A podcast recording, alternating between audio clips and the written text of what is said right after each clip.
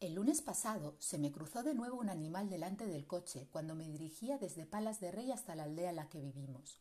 Un precioso perro negro de pelo rizado y largas orejas. Ese día había quedado con el fontanero del seguro de la casa porque teníamos goteras.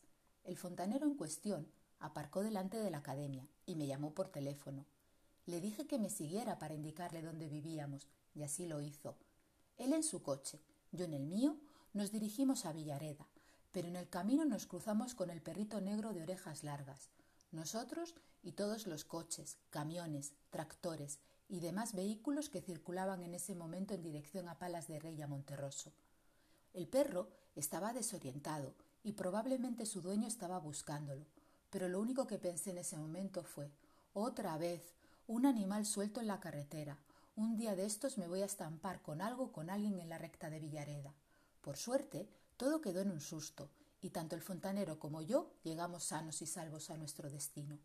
Ayer una vecina del pueblo me comentó que su hermana tuvo hace años un accidente al cruzársele delante del coche un jabalí. En ese momento se me encendió la bombilla. ¿Y si se me cruza de nuevo un perro, un caballo, un jabalí, un burro, un zorro, una vaca? ¿Y si el seguro del coche no cubre el golpe provocado por un animal? El martes iré a ver a la aseguradora, le dije a mi vecina. Ella me aconsejó que lo hiciera para evitar futuros problemas relacionados con este tipo de situaciones. En plena conversación con esta vecina tuve que despedirme de ella porque ambas estábamos bloqueando el camino a un coche que venía detrás de mí.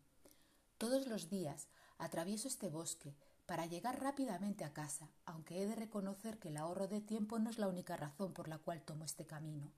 El bosque de la Fuente de la Santa, en la aldea de Lalín, en Palas de Rey, es un bosque que me trae recuerdos de mi niñez, y por eso me encanta pasar por allí cada vez que puedo.